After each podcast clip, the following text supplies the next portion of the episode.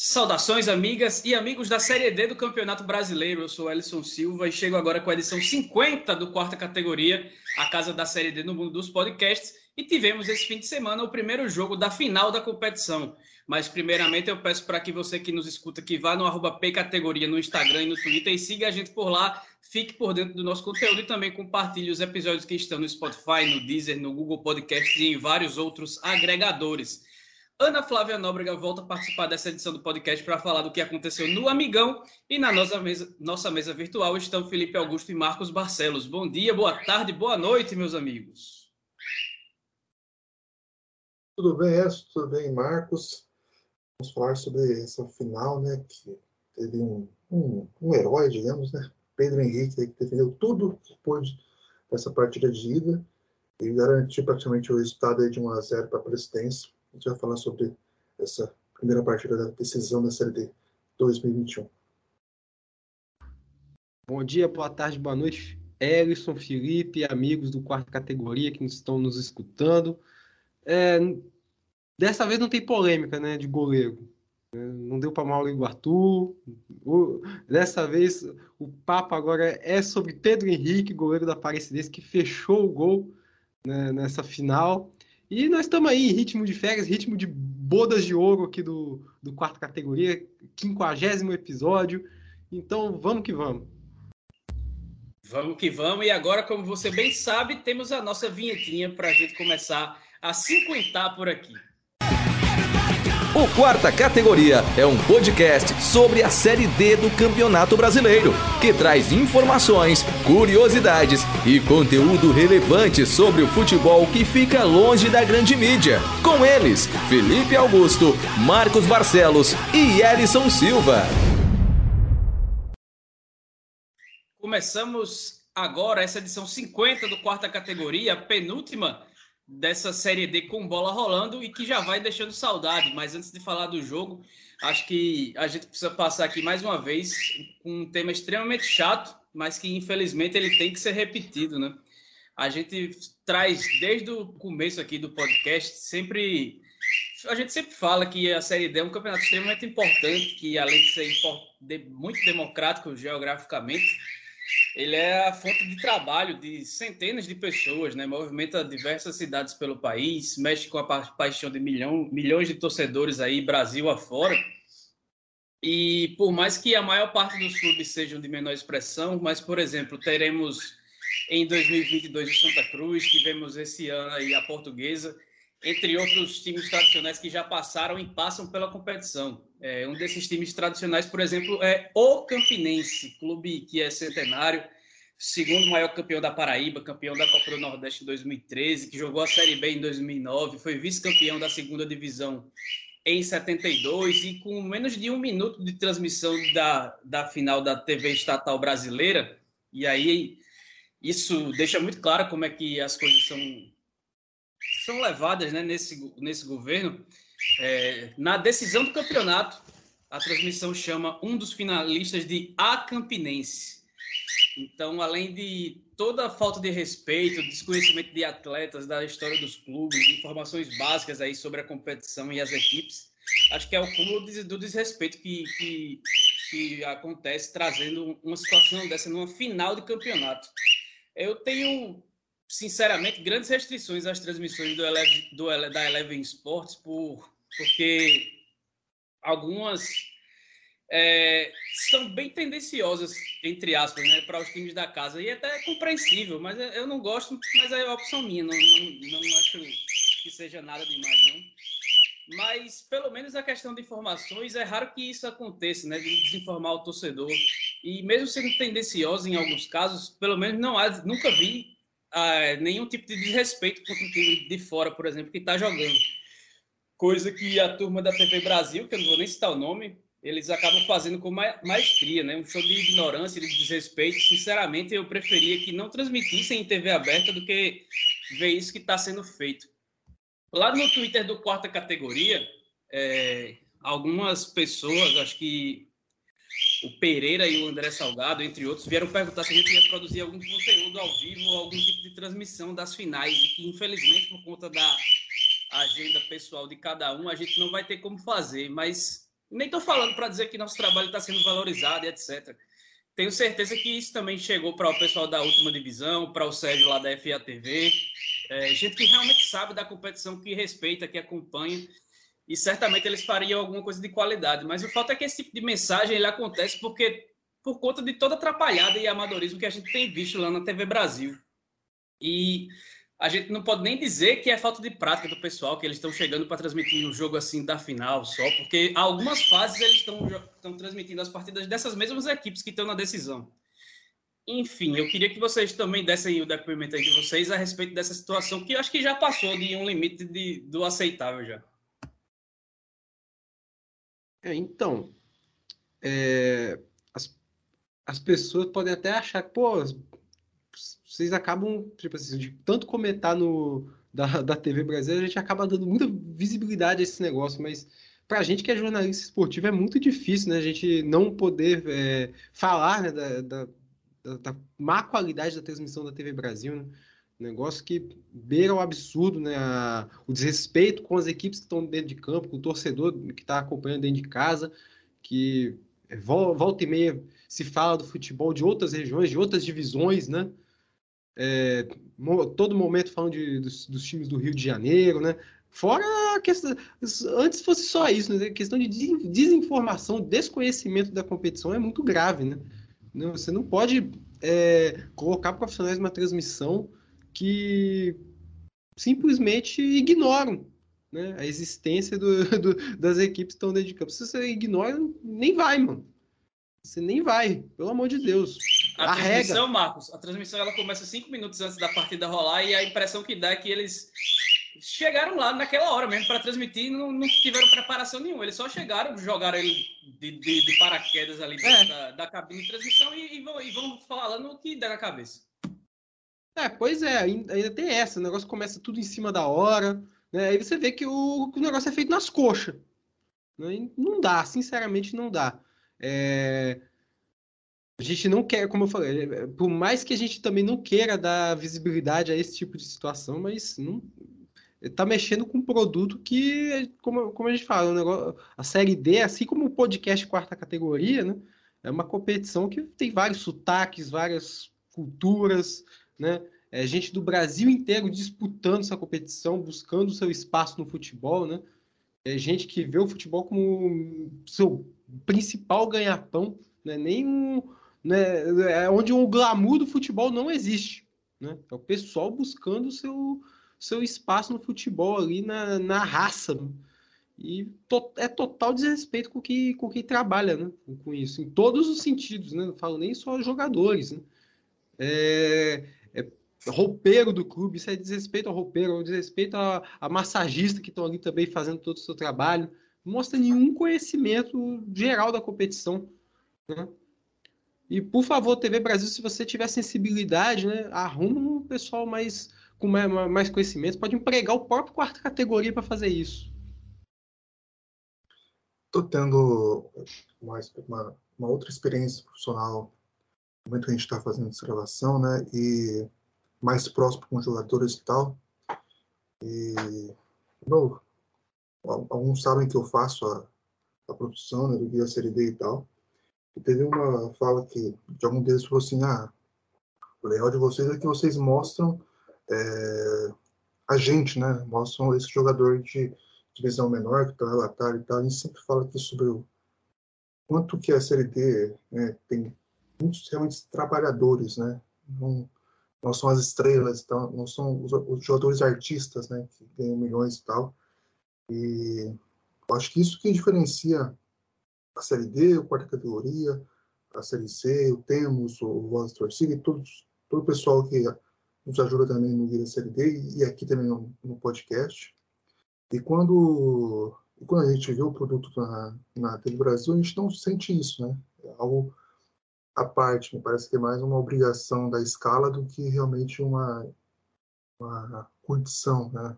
Me parece que, que ela se gosta de futebol, me parece que ele se gosta de quatro equipes ou, ou, das, ou, da, ou da elite, digamos, tal. Ali é, o assunto fica muitas vezes fora do é, boa parte das vezes fica fora do que deveria ser dito, né? Que é a final da Série D e tal.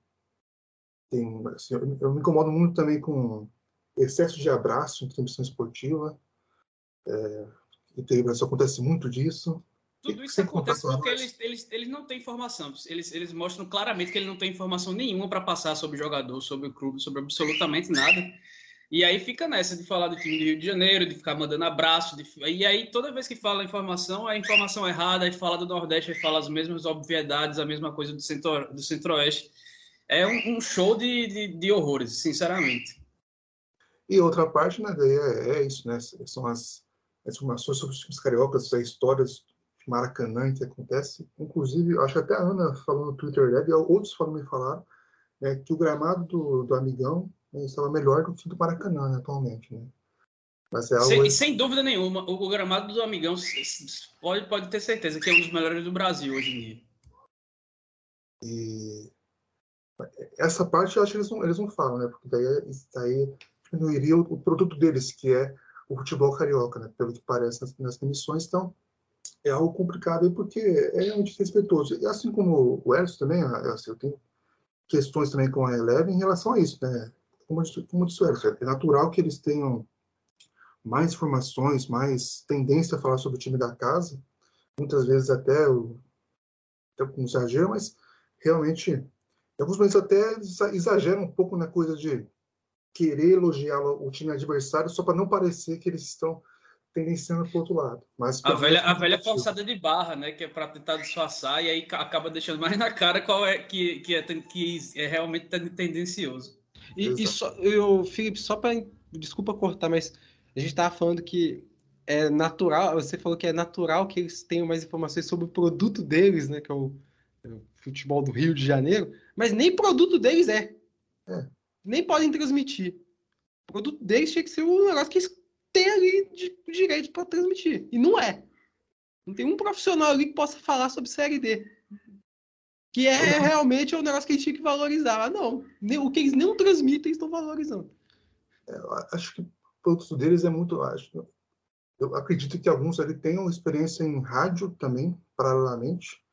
E uma, a única informação que eu vi assim, interessante em relação a algum jogador que entrou e tal foi no jogo do Bernardo Presidência, que entrou o Rafael Pernão, do, Berlândia, e deram uma informação sobre ele. Mas a informação era que ele tinha jogado no Volta Redonda, que enfrentou o Xingues Grande. Então, ficou mais tranquilo para eles saberem de onde, de onde ele jogava e tal. Então, é, é algo aí para se ver. Ou eu não tive a oportunidade de ver que aconteceu, vi, vi uns trechos aqui rapidamente do que fez o Cid Não Salvo na Twitch, né, com a transmissão da final, já que ele assumiu para os jogos mas foi mais é, de reação, de react do que narração mesmo. Né? Eu não vi se teve trechos assim difíceis de se acompanhar, mas pelo que parece não foi aquela coisa, foi a cara da Twitch, né? não foi uma cara de transmissão de jogo realmente. Então para se acompanhar também. Vi que teve cinco horas de transmissão, não sei se foi o pré ou pós-jogo foi maior do que o, do, do que o outro e tal, mas é, tomara que tenha sido o simples, a simples reação e tal de fazer alguma coisa aí pela Série D sem respeitar as equipes.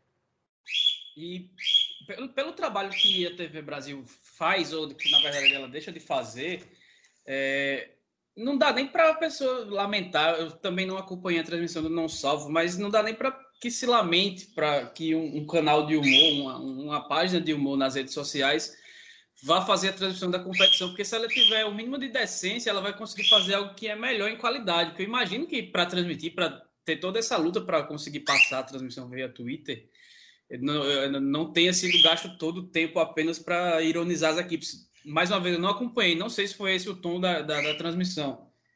Mas, inclusive, acho que é uma, uma alternativa que, que acaba parecendo muito normal, natural, visto que qual, como é feito o trabalho pela transmissão oficial do governo brasileiro faz aí da competição, né? Então não dá nem para se surpreender ou se revoltar e depois eu vou até acompanhar para falar com mais propriedade sobre, sobre essa questão do não salvo. Podemos passar e adiante? Vamos que vamos.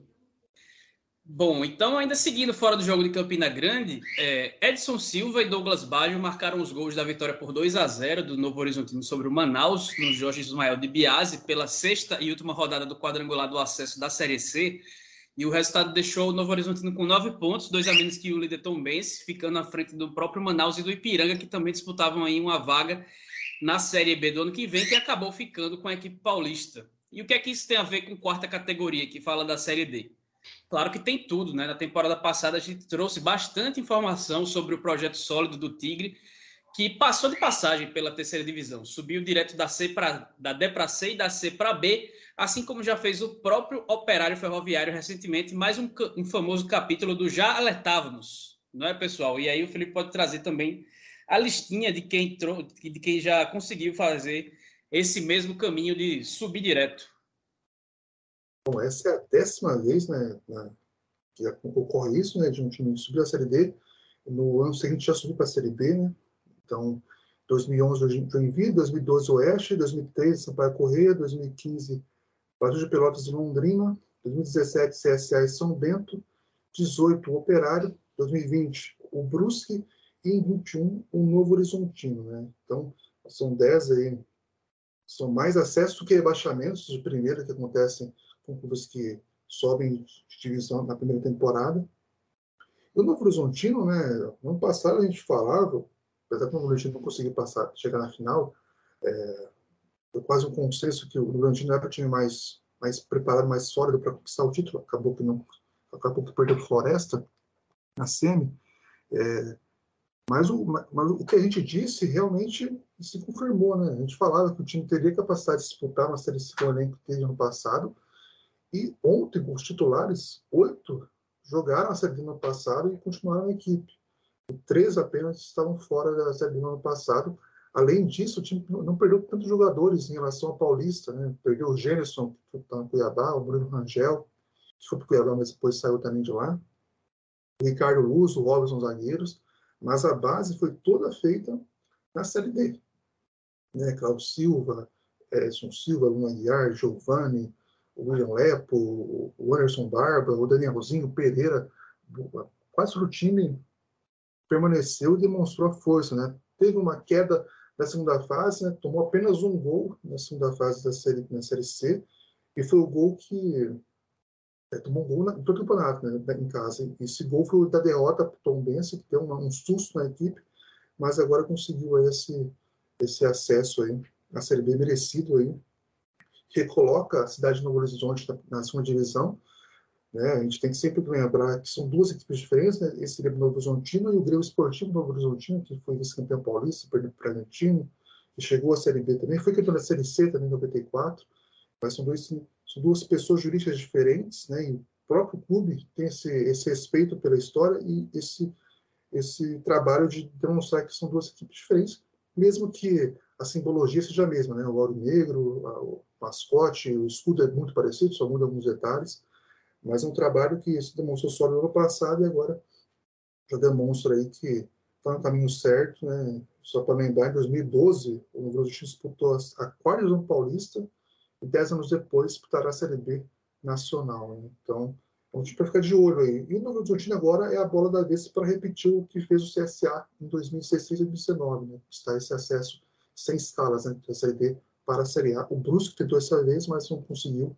Está botando para não cair. O Bragantino agora é o time que pode repetir o feito do CSA no ano que vem. E eu, eu acredito que não dá para não apostar nisso. Tá? Não seria uma surpresa se acontecesse isso, é, apesar que o, o, o, histórico diz que são, não é, não é de primeira que você sobe, mas é algo para se ver também no Bragantino na, na, Série B para o ano que vem.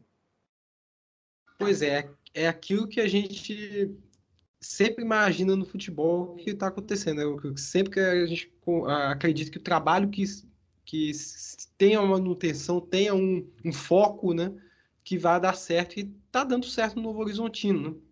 Segundo acesso seguido, né, é, até na, chegando nessa fase final, deu aquela balançada, né, com aquele 5 a 0 inicial para o Manaus, mas assim, não foi uma vingança daquelas, tipo, não conseguiu devolver o 5 a 0 mas tirou o rival do acesso, então pode dá para considerar assim uma, uma vingancinha para cima do, do Manaus, né, daquela derrota acachapante lá na Arena da Amazônia.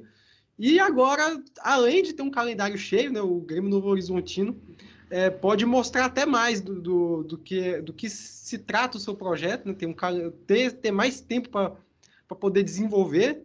E óbvio, né? São ter pelo menos aí dois anos de garantia longe das transmissões da TV Brasil, né, o que é melhor ainda. Esse, nesse caso aí, o 2 a 0 vale muito mais que o 5 a 0 O pessoal não tá, tá nem ligando aí para esse saldo de gols. O Novo Horizontino vai jogar aí a Série B no ano que vem. Então, então a gente. Uma coisa, é, desde que a gente começou a fazer aqui a Série B, né, eu sempre acompanho os times que saem do Guia Série B e conseguem o acesso para a Série B. Né? É, assim, eu sou fanático por guias a placar e tal, apesar que caiu bem a qualidade, mas são os mais históricos. Né? E vai ser mais um clube que passou por Guia Série B, que vai chegar na Série B agora, vai ter Premier, é, transmissão Sport TV e tal. É, assim como o CSA, o São Bento, o Operário, e o Brusque, né? Então, e, agora também o Ituano, né? Que também subiu para a Série B, também passou pelo Guia da Série B. São os clubes aí que passaram para o nosso trabalho e agora configurar a Série B também. E detalhe, vai ter Grêmio na Série B. Ih, rapaz. Então, provavelmente mais de um, né? Até é. mais de um. Pois bem, então a gente vai para um intervalo rapidinho. É, e aí a gente volta falando finalmente do jogo entre Campinense e Aparecidense, que deu a vantagem aí para a equipe goiana no jogo da volta. Já voltamos. Série D tem aqui Brasileiro Feminino Série A2 também. Terceirona Paranaense? Adivinha? O futebol Loja dos Holofotes, uma paixão pelo alternativo. Revista Série Z, a revista do futebol alternativo. Desde 2011, o site vozdatorcida.com traz o melhor conteúdo independente sobre o futebol paraibano, com credibilidade e sem compromisso de agradar ninguém. Para ficar por dentro de tudo que acontece no futebol da Paraíba, acesse vozdatorcida.com e siga em todas as redes sociais, arroba Voz da Torcida. Temos Futebol é o futebol capixaba, contado por torcedores e para quem torce pelo Espírito Santo. Siga no Instagram, no Facebook e no Twitter, arroba Temos Futebol e se inscreva em nosso canal no YouTube, porque aqui nós temos futebol. Chegamos com a segunda parte do quarta categoria, que está no seu episódio 50, e eu já vou deixando avisado aqui que no próximo eu vou me dar o direito de chamar de boa ideia porque já estou na idade que as piadas de tiozão fazem parte aí da minha faixa etária. Mas vamos em frente, que a gente enrolou demais e vamos falar da final. Se a gente levantou muito a bola aqui de Mauro Iguatu durante a competição e com toda a justiça e razão do mundo, no primeiro jogo da final, o personagem da partida estava no gol, mas não dá parecidência. Pedro Henrique fez quase que uma dezena de defesas difíceis. Acho que se for botar na estatística, talvez ele seja o goleiro líder em defesas difíceis na Série D só por conta desse jogo lá. E ele acabou garantindo a vitória por 1 a 0 da equipe goiana em pleno amigão. E se ele teve estrela na decisão, faltou sorte para o goleiro Raposeiro, que viu o chute de David ao 17 do primeiro tempo, desviar da, na zaga e tirá-lo da bola, transformando aí no tento único dessa peleja. O jogo de volta será em Aparecida de Goiás, no próximo dia 13, e o Camaleão pode até empatar para ficar com a taça, para não terminar como seu rival da cidade, o 13, que foi vice-campeão em 2018. A Raposa tem que vencer por um gol de diferença para levar o jogo para os pênaltis e torcer aí para o seu paredão brilhar, ou então fazer dois gols de vantagem e trazer o troféu pela segunda vez para Paraíba e a primeira para Campina Grande. E quem fala do que rolou no Amigão, com a presença de bom público, com direito até a bandeirão, é Ana Flávia Nóbrega, que mais uma vez não esteve no estádio, mas foi muito bem representada por lá. Fala, Ana. Bom dia, boa tarde, boa noite para todo mundo que nos acompanha aqui no quarta categoria. Já virou rotina a minha presença aqui no meu podcast favorito, dessa vez para falar sobre o primeiro jogo válido pela final do Campeonato Brasileiro da Série D de 2021 entre o Campinense e a Aparecidense. Vitória da equipe goiana pelo placar mínimo de 1 a 0, mas essa vantagem que a equipe está levando para casa, sem dúvidas, passa pela mão e também pelos pés milagrosos do goleiro Pedro Henrique, que fechou o gol e em todas as tentativas é, surpreendentes, eu diria até, para quem acompanha o Campinense, que chegou bastante e chegou com qualidade, infelizmente, para alguns, não conseguiu finalizar essas, essas intentadas em gols. É, passou pelas mãos dele, né? O Pedro Henrique ele teve uma tarde excepcional em Campina Grande. É, e caso essa vantagem seja mantida para a equipe goiana, ele vai ser sem dúvidas o principal personagem e um dos principais responsáveis para levantar essa taça de campeão nacional. Como estava dizendo, a partida teve esse primeiro gol da Aparecidense que tentou, depois de tudo isso, segurar a ofensiva do Campinense. Campinense que chegou para a partida é, com bastante desfalques, e isso principalmente no setor ofensivo, que pode ter prejudicado bastante a equipe, mas ainda assim foi bastante criativa, tentou o quanto pôde furar a meta do goleiro Pedro Henrique, mas não deu e não por isso a esperança acabou do lado rubro-negro, viu? É, Para o técnico Raniel Ribeiro, é totalmente possível que essa vantagem seja revertida. Apesar de que, historicamente, não é muito é, rotineiro que essa vantagem ela seja revertida no segundo jogo da final da Série D do Campeonato Brasileiro.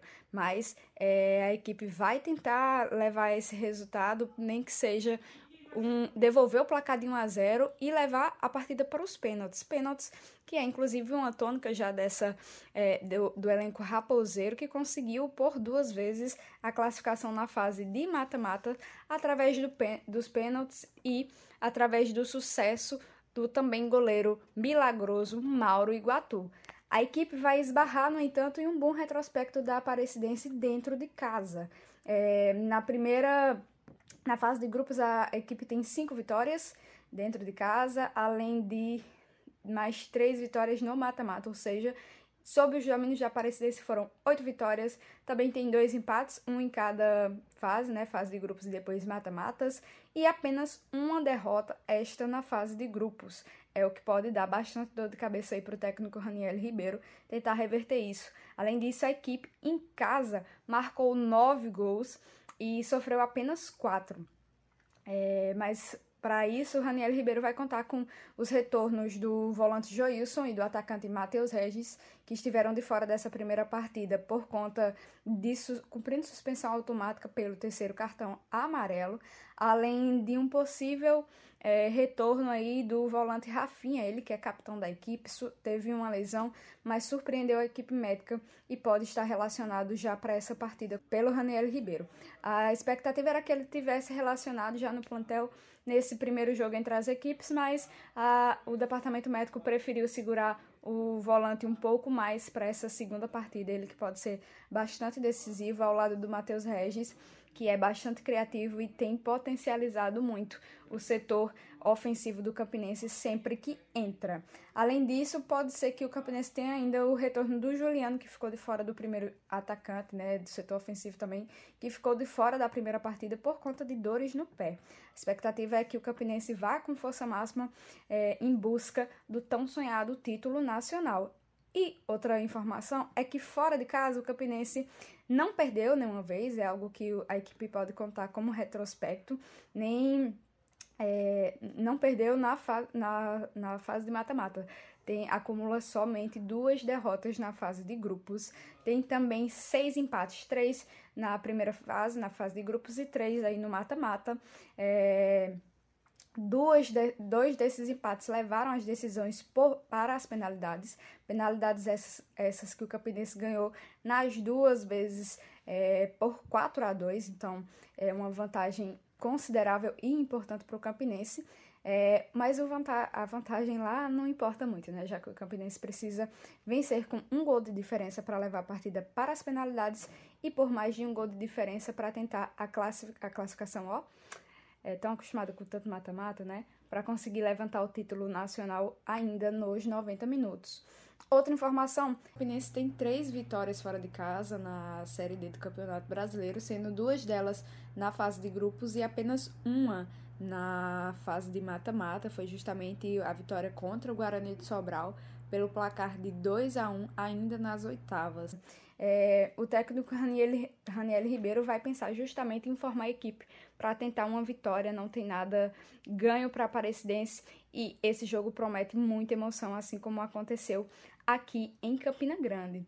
É, só vou deixar também a minha nota de repúdio aí à transmissão da TV Brasil. Eu me coloquei nessa situação de purgatório para acompanhar é, o primeiro tempo na TV Brasil por conta de como é, ser mais cômodo, né, para mim só colocar na TV e tudo mais para acompanhar a partida e fiquei extremamente decepcionada é, com o desrespeito que a equipe de transmissão tratou, não só o Campinense, que era a equipe da casa, como também a Aparecidense. Além de não saberem de informações sobre as duas equipes que são finalistas de um torneio nacional, a equipe ainda ficava trazendo informações de campeonato carioca, é, de campeonatos nacionais, que não a Série D do Campeonato Brasileiro, como se essas informações elas fossem válidas em uma final, em uma final de Série D, um campeonato tão bonito, um campeonato tão importante para tantos clubes e que merece sim todo o respeito. Então fica aqui o meu repúdio total às equipes. Uma equipe, a equipe, a equipe extremamente despreparada, é, não sabe sequer quais artigos utilizar é, ao chamar as equipes, né? O Campinense foi chamado várias vezes de A Campinense, enquanto que a Aparecidense, mesmo que eles repetissem o nome completo é, da associação, era chamado de O Aparecidense.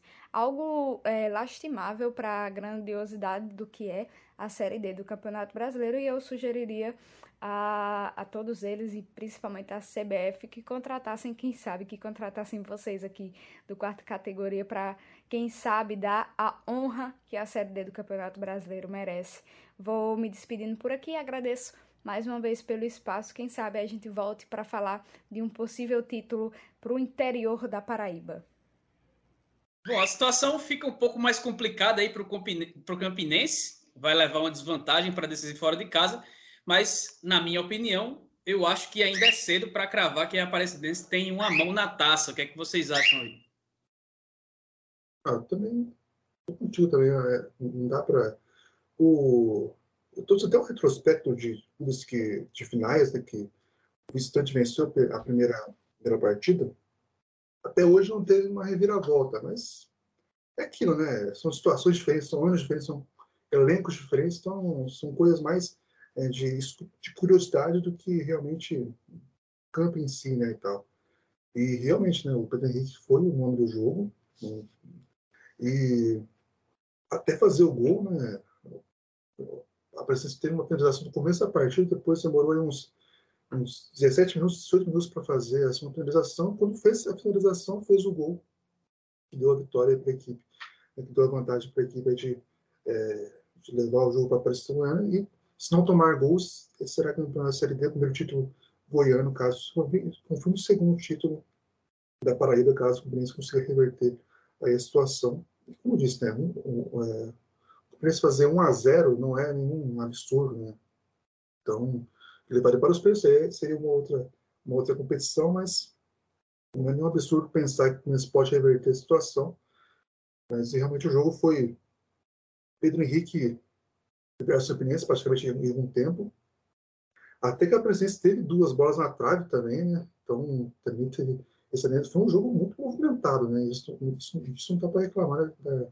É, o que faltou ali na, nas rodadas anteriores, né? Do quarto final, semifinal, não faltou de emoção nessa, nessa, apesar que também teve um jogo bom entre a presença da BC também. Foi 1 um a, foi um a 0 esse jogo, mas ele podia ter sido uns 3 a 3 4 a 4 com muita facilidade. Exato. E, e o Pedro Pedro, como a gente, como a gente disse, né, foi o grande nome aí para manter esse resultado aí. É, o Pedro, é, a, gente vai, a gente vai fechar a seleção da, da Série na, nessa semana, né? E o Pedro ele sempre ficou ali um pouco à margem, principalmente do, do próprio Moro Guatu e do Carlão, né? O Carlão teve uma mata-mata muito, muito, muito bom, mas o Moro Guatu tem uma regularidade muito, muito grande desde o início da Série D. E o Pedro sempre ficou um pouco à margem dessa discussão, porque é, não se destacava tanto, mas também era muito seguro. Né? Não, era, não tinha aquelas defesas difíceis, mas ao mesmo tempo não tinha. Contava muito com a, com defesa da Aparecidense para manter ali a, a, tranquilidade na meta dele. Né? E agora ele apareceu realmente mais ainda do que já vinha aparecendo para a competição aí com, essa, com esse, esse desempenho muito bom nessa primeira partida. O negócio é que o Pedro Henrique tinha um plano. Estava esperando o momento certo para brilhar. E assim, é uma final interessante, né? Duas equipes bem ofensivas, né? O Campinense se destacou por isso durante a fase de mata-mata, pelo menos que eu pude acompanhar com mais é, firmeza, né? Com mais poder acompanhar com outros, com outro olhar, né? A partir do mata-mata. E são duas equipes aí que, claro, né? É, acho que nada mais justo que elas decidam essa Série D, porque são duas equipes que conhecem muito bem a Série D do Campeonato Brasileiro, mais do que a TV Brasil, diga-se de passagem. Né? Estão há anos aí buscando por esse acesso, frequentando a competição. Finalmente chegaram lá, né, que é a Série C, né, se conseguir esse tão sonhado acesso, e estão fazendo uma, fizeram uma grande primeira partida né, de decisão.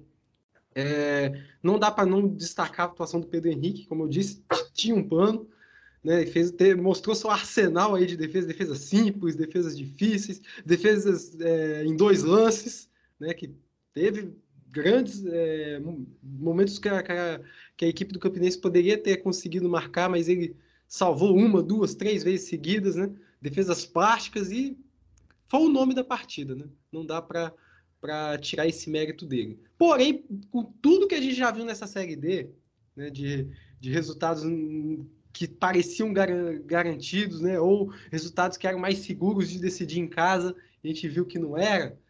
Não dá para cravar mesmo que o que a Aparecidense saia, não leve essa vantagem para a Aparecida de Goiás e consiga manter com 100% de certeza. Não dá para garantir isso, até porque o Campinense fez grandes atuações fora de casa durante essa Série D. Né? Tá aí aquele jogo contra o Guarani de Sobral para garantir isso para a gente, né? Teve outras boas atuações. É, três jogos que empatou né, contra o Atlético Cearense nas semifinais. É, poderia ter ganho do Sergipe na, na, lá naquela segunda fase. Fez um grande primeiro tempo lá, na, lá, lá no Sergipe.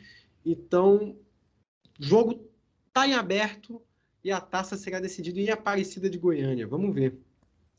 Só para falar sobre o retrospecto que eu, que eu falei, né? Essa é a quarta vez que o visitante vence a primeira partida da final, né? E nunca conseguiu reverter, como eu disse antes, né? Foi Santa Cruz 0 Tupi 1 2011, o fez 2 a 0 na partida de volta, foi campeão. 2017 aí foi um atropelo, né? Globo 0, Operário 5. O Globo até venceu a partida de volta, mas foi 1 a 0 porque não adiantou nada. No ano passado, o Mirassol venceu o Floresta, em Fortaleza e depois venceu de novo por 1 a 0 em casa, conquistou a taça. Então, retrospecto não é favorável né, para quem perde em casa aí a primeira partida, mas, como eu disse, né, isso aqui é mais curiosidade do que, do que ciência mesmo, né, porque são contextos completamente diferentes né, que pode acontecer. Né. Nessa partida de ida, o, o Aparecidense não contou com o principal jogador, né, o Alex Henrique, foi, foi desfalque, deve voltar no, no jogo lá de, Goiânia, de Goiás. E o Campinense teve vários desfalques, né? Teve o Rafinha, que é o capitão e volante, teve o Marcelinho também, que é o seu principal armador.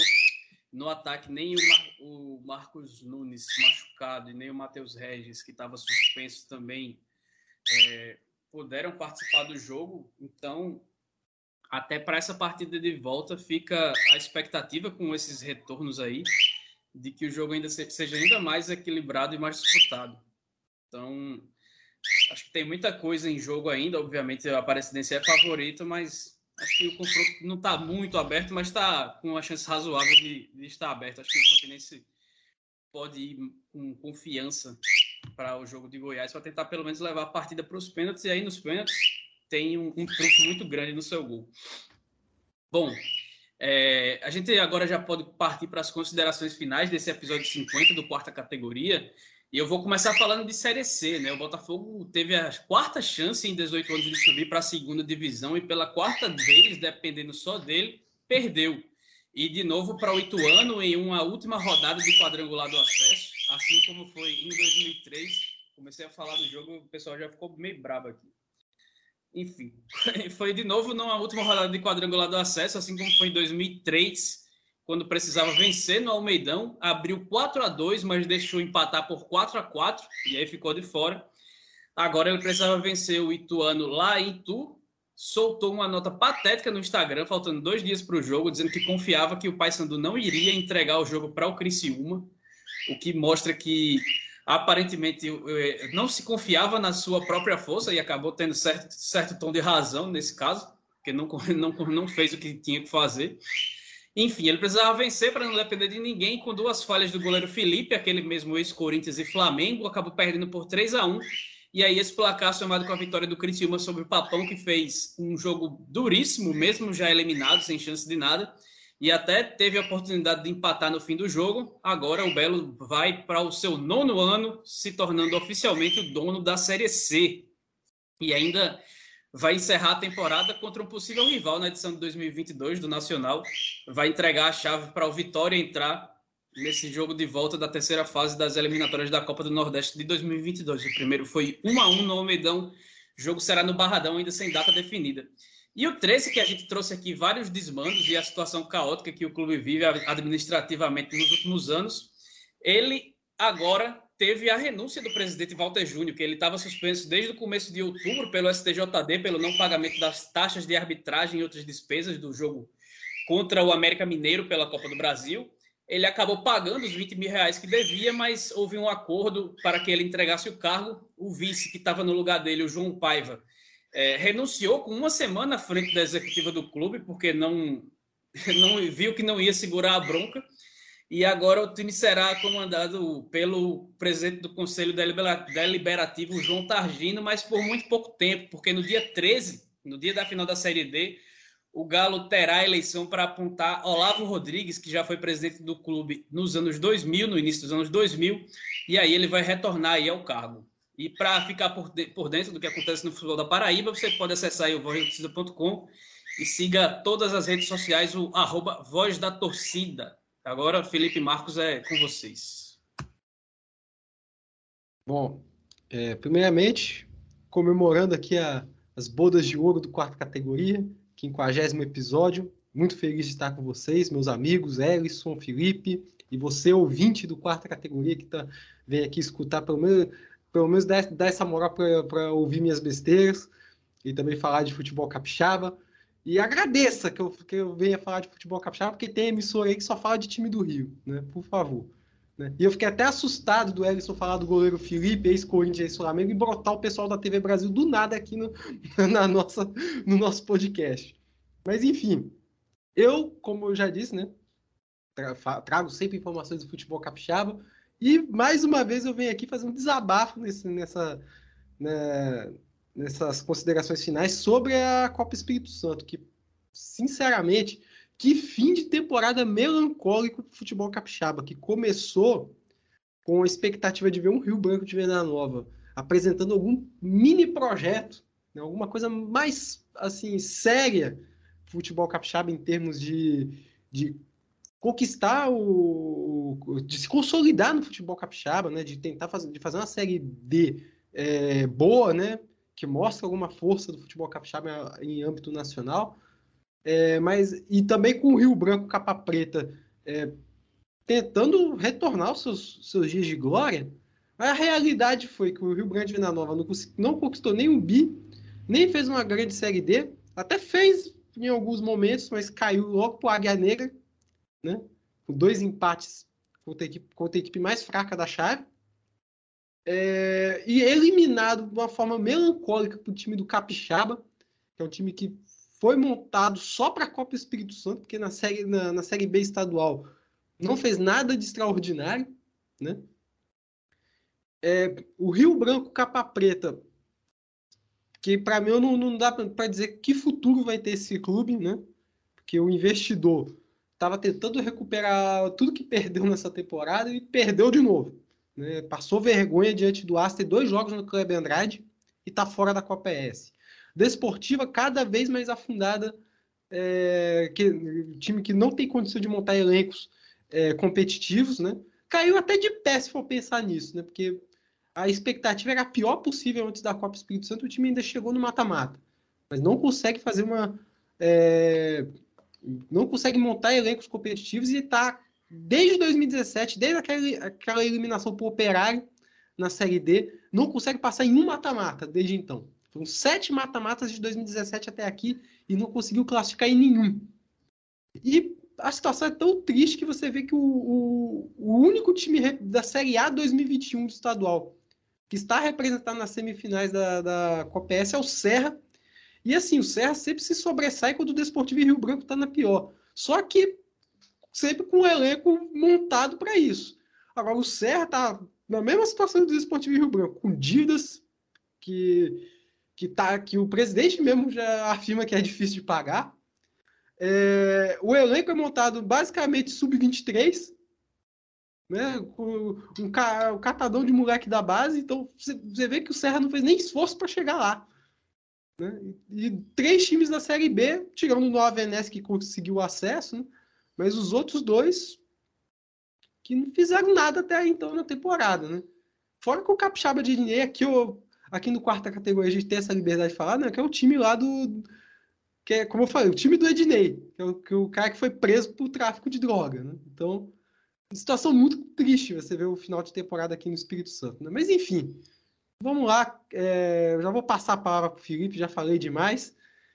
E assim, esperamos que a, que a decisão da Série D seja mais um jogo bom de se ver, né? E, por favor, mais informação, menos desinformação, por favor, né? Menos time do Rio. Foque no produto de vocês. Né?